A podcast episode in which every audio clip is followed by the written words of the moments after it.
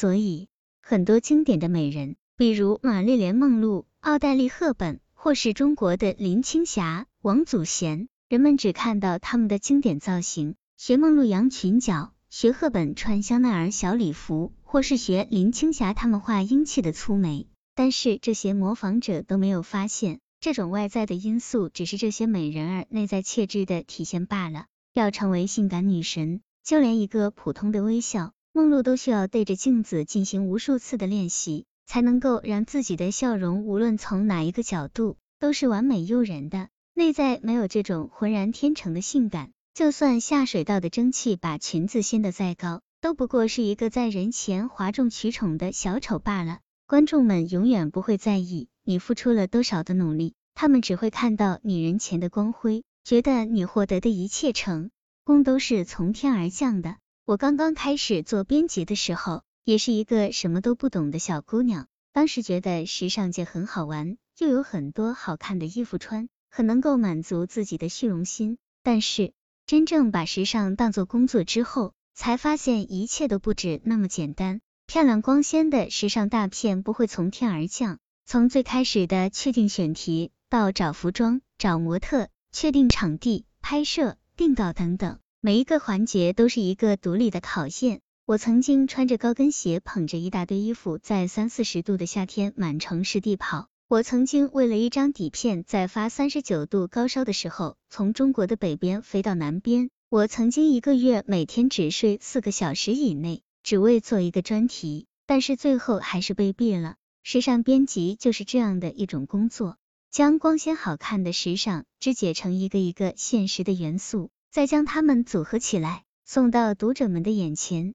因为这个工作，我也第一次开始考虑，究竟什么才是真正的时尚？生活中的时尚教主、时尚女魔头们，其实私底下也是普通的人，但是他们知道自己的气质和特点。会通过打扮将自己原有的气质凸显出来，他们的打扮也各有特色，但是每一个都不会过火。他们知道最重要的是自己的气场，其他的服饰只是辅助而已。所以，当有一天你觉得你不用考虑任何的时尚元素，但是有自信自己能够镇住全场，到了那个时候，你就拥有真正的时尚品味了。编辑说完这番话，笑着把头转向窗外，我突然发现。即使在飞机上，他还是整整齐齐的穿着一双黑色的过膝高跟皮靴，因为穿着短裙，左腿搁在右腿上，双腿优雅的倾斜着。我想，我大概知道他为什么能够当上时尚杂志的主编了。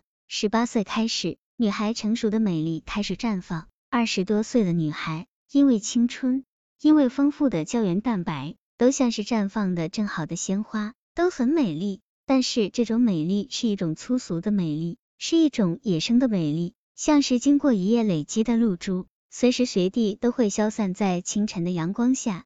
真正能被称得上有女人味的人，还要在二十五岁或是三十岁以后的女人中找，而且这些女人往往在年轻时并不出众。这些从未被称作美女的女人，却能够随着岁月的积淀，成为真正的女神。女人味并不是天生就有的，年轻的女孩又萌又可爱，但这种状态可不能抵抗岁月的侵蚀。赫本吸引之后投身慈善，她抱着非洲孩童的模样，让人感到了圣母一样的光辉。一个女人能够意识并且运用自己的女人味，往往需要经历很多的困难和磨练，她们被否定、被打击，渐渐的才会找到自己最强的武器。外表比女人还要女人的人。内心会强大到比男人还男人。年轻时拥有美丽容颜的女人，往往自信于自己的容貌，因为容貌，他们拥有足够多的赞美和追求，多到足够让他们高枕无忧的一直老去。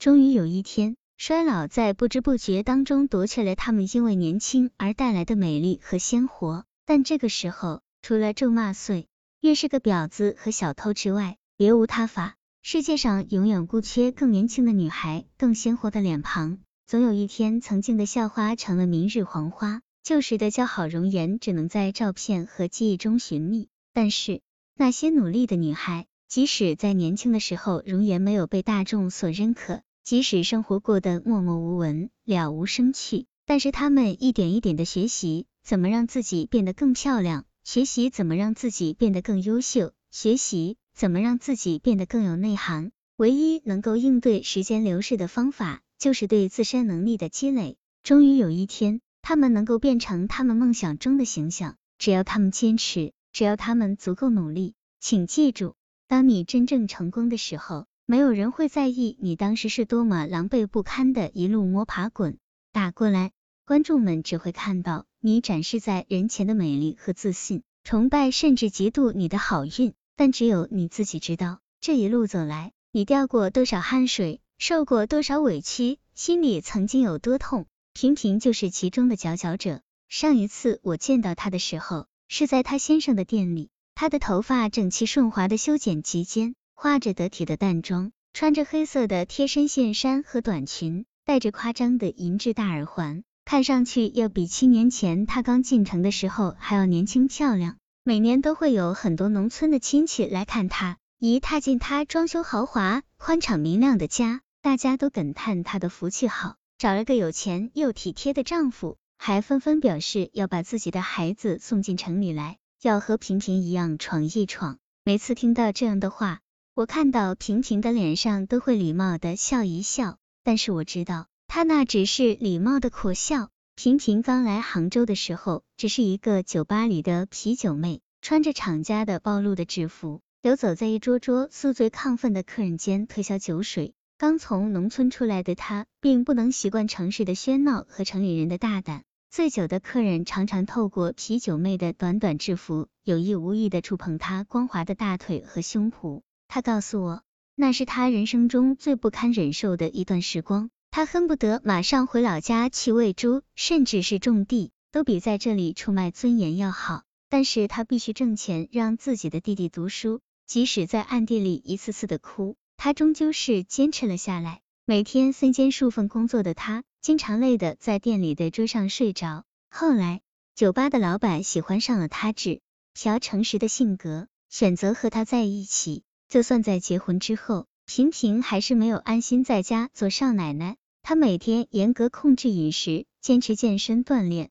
参加各种培训班学习英语。最近见到她的时候，她告诉我自己最近迷上了斯诺克，可能有机会见到潘晓婷，让这位台球美女教自己几招。我看着光彩熠熠的她，七年前那个羞涩土气的农村少女早已经不见了踪影。为什么你现在还这么努力？我知道她的丈夫很有钱，要养她完全不是问题。平平眉毛一挑，稍稍沉默了一会儿。其实我一直都很努力，因为我知道，只有靠我自己努力，才能够得到我想要的东西。这个世界上，别人不会在意你有多努力，所以你更要对得起你自己。